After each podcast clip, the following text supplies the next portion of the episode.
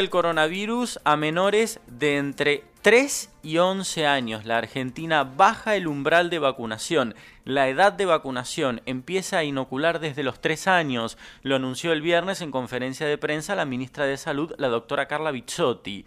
La vacuna que se aplicará es la de Sinopharm. Ahora bien, la doctora Bizzotti dijo algo que a mí me llamó la atención y debo decir que me sorprendió. Ustedes saben que yo soy muy favorable a la vacunación, creo que la doctora está haciendo una buena gestión, pero este anuncio me sorprendió. ¿Por qué?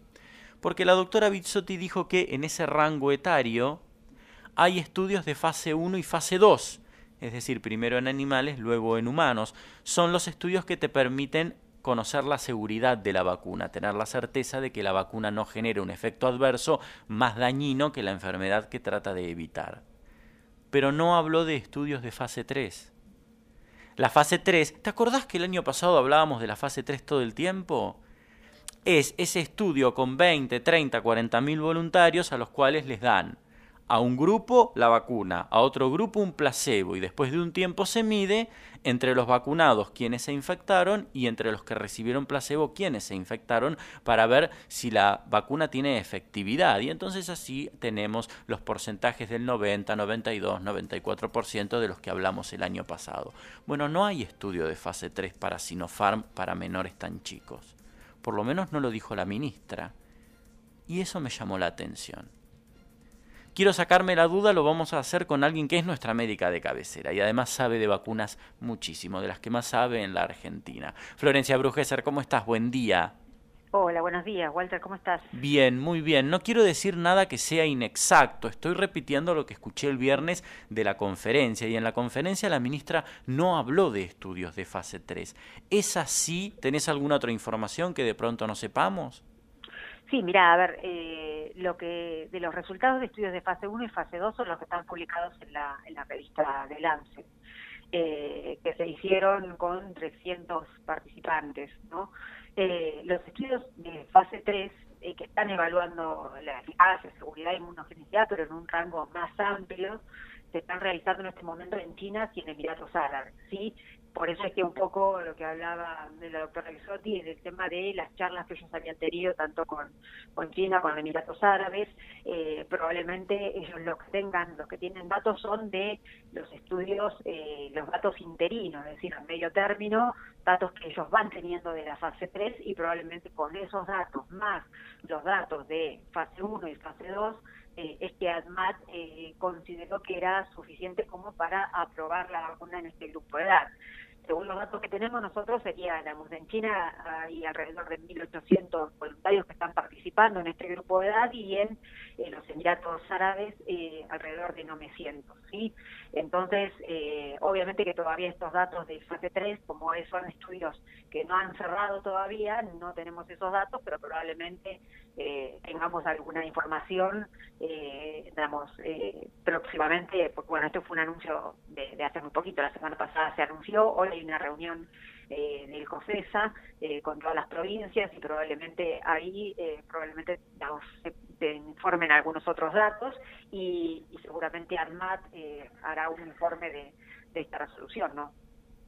¿No es un poco apresurado el anuncio si todavía no hay datos de fase 3 publicados en revistas internacionales? No, pero es que la, la publicación del, de los estudios no es una condición para autorizar una, una vacuna, no, no lo ha sido desde el principio de la pandemia. Muchas vacunas, incluso la Pfizer y Moderna, fueron eh, autorizadas por la FDA y por otros organismos internacionales antes de que los estudios estén publicados. O sea, el organismo lo que la ANMAT solicita es la información al laboratorio.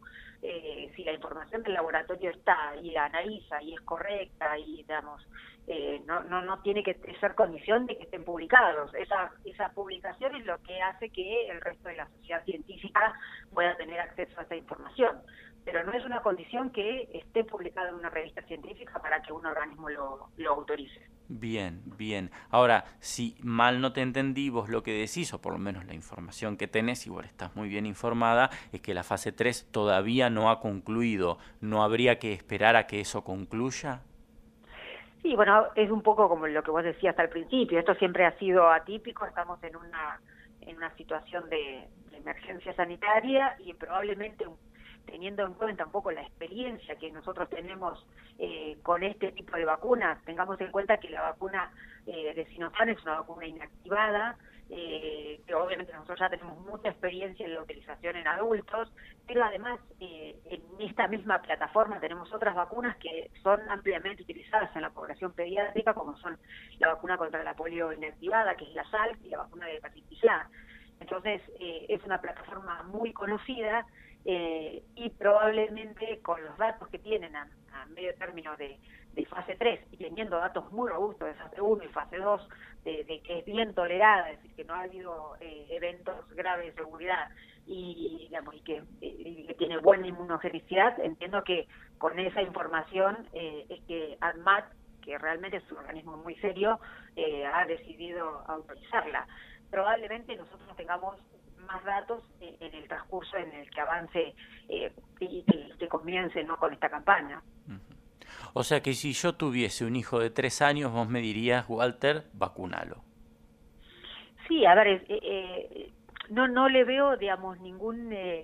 obviamente que uno tiene necesita toda la información para que no aparezca nada que esté fuera de, digamos, de, los términos de seguridad, digamos, para poner en riesgo más una población que realmente la vacunación es importante en ellos, pero no ha sido una población muy afectada por el tema del COVID, eh, ni en términos de complicaciones ni de internaciones, pero que sí eh, es muy importante a los fines epidemiológicos por el riesgo de, obviamente, el tema del contagio a otros y además también para mantener el tema de la presencialidad a la escuela y otras cosas. Creo que es una vacuna que es segura, sí, por lo menos todos los datos que tenemos hasta ahora son seguros, eh, que es una plataforma muy conocida y eso también nos da más seguridad, con lo cual yo creo que, a ver, teniendo más datos que probablemente vamos a tener esta semana, es una vacuna que nosotros no estaríamos, eh, no estaríamos para nada desaconsejando y estaríamos recomendando eh, para este grupo de edad. Eh, me parece que tenemos que empezar a anotar a nuestros hijos eh, y, la, y la vacunación, eh, me parece que como todo lo que se viene haciendo en términos de vacunas desde que comenzó la pandemia ha sido acertado, creo que esto va a ser una, una situación más. Viste que hay una sensación generalizada como de que se está terminando la pandemia. ¿Tenés esa sensación vos o crees que es equivocada, que es un error que estamos cometiendo? No, a ver, yo lo que creo es que... No se lo adjudico a los funcionarios, se lo digo en general. No, no, no, no, no, porque, digamos, a ver, toda la situación que estamos viviendo, nosotros en Tandil esta semana eh, tuvimos solamente 11 casos positivos, ¿sí? O sea, el número más bajo desde hace por lo menos 10 semanas, ¿sí? O sea, viene venimos en un descenso. Perdóname que te corrija, el número más bajo en 14 meses, lo iba a comentar más tarde. Ah, fíjate vos, fíjate vos. Sí, sí, sí, sí, sí, porque tengo la curva completa. Es el número ah, más bajo desde agosto del año pasado. Por eso, o sea, venimos con, eh, digamos, y con un descenso paulatino de eso sí, creo que hace por lo menos eh, 10, 12 semanas quizás. Eh, o sea que, que eso eh, es muy importante y los mismos también los datos que, si bien ayer fue fin de semana, también los datos de Nación eh, digamos, con el número de casos y el número de fallecidos que viene por debajo de los 2.000 casos desde hace también varias semanas. Creo que esta es una muy buena situación, incluso con todavía un porcentaje de vacunación alcanzado por el país con dos dosis, que recién estamos alcanzando el 50% eh, situaciones que quizás otros países, cuando ingresó la variante Delta, con este porcentaje o con más de vacunación, no tuvieron el mismo, digamos, eh, un escenario parecido al que tenemos nosotros. Quizás eh, nuestra situación epidemiológica fue distinta, la variante Delta se comportó distinto y todas esas cosas nos hace pensar que venimos por un buen camino. Creo que no debemos pensar que se terminó porque aún no se terminó, el virus sigue circulando en Argentina y en otras partes del mundo, si el virus sigue circulando tiene posibilidad de volver a mutar y de que aparezcan otras variantes que generen preocupación y que ingresen al país y puedan traernos problemas o una nueva ola. Así que me parece que para eso muy importante es seguir con, digamos, cumpliendo las recomendaciones, eh, seguir, eh, accediendo a la vacunación, me parece que eso es muy importante. Eh, y por otro lado, eh, digamos, estar atentos, obviamente seguir hisopándonos, si tenemos síntomas, no concurrir tanto a la escuela, a los trabajos, consultar y, descartar que sea COVID, porque de esa forma cortamos con la cadena de transmisión. En este sentido te pregunto lo siguiente, Florencia, porque es cierto que la curva está descendiendo en Tandil y en todo el país, También es cierto que tenemos ahí un gran signo de pregunta respecto de la variante Delta, que hasta aquí no ha sido dañina o dañina masivamente, pero que sigue siendo una incógnita, una intriga. En este marco, ver eventos masivos, ver boliches que reabren, ¿cómo te cae a vos? ¿Cómo te cae? No, ¿cómo lo interpretás? ¿Te parece riesgoso? ¿Te parece apresurado? Y mira, a ver, mientras circule el virus, o sea, siempre está el riesgo. Me parece que ahí viene de la mano de la responsabilidad social de la que venimos hablando desde el comienzo de la pandemia, que muchas veces funcionó y otras no tanto.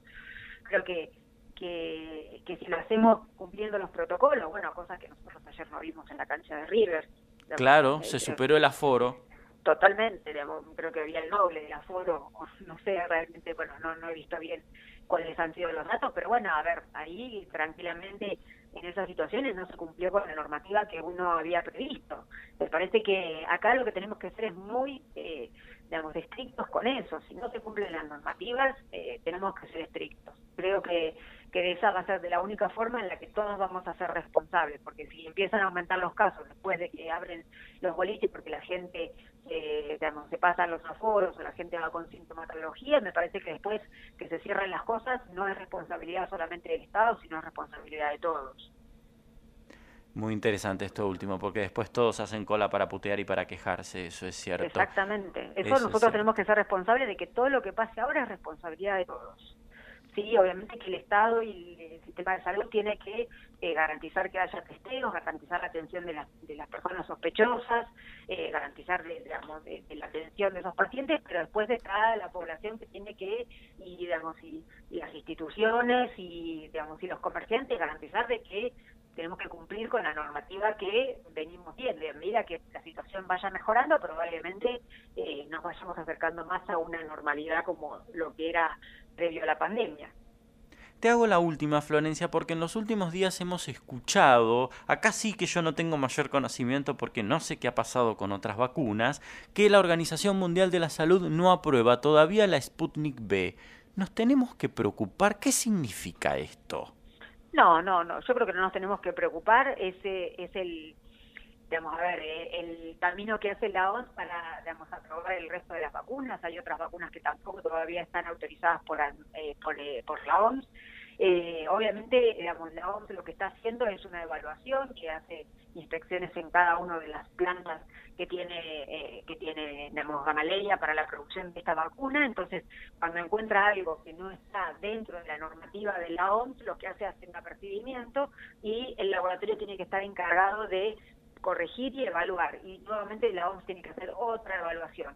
Y está un poco en ese camino. Yo creo que, digamos, que próximamente digamos, la, vacuna está muy cerca de, ser autorizada por la OMS. Una vez que eso pase, eh, ya digamos, van a salir un poco esas restricciones de que pide tanto la, eh, la organización, eh, digamos, la EMA, la europea y la FDA, digamos, de Estados Unidos para que podamos ingresar a, otros países con este, digamos, con esta autorización de estar vacunados, ¿no?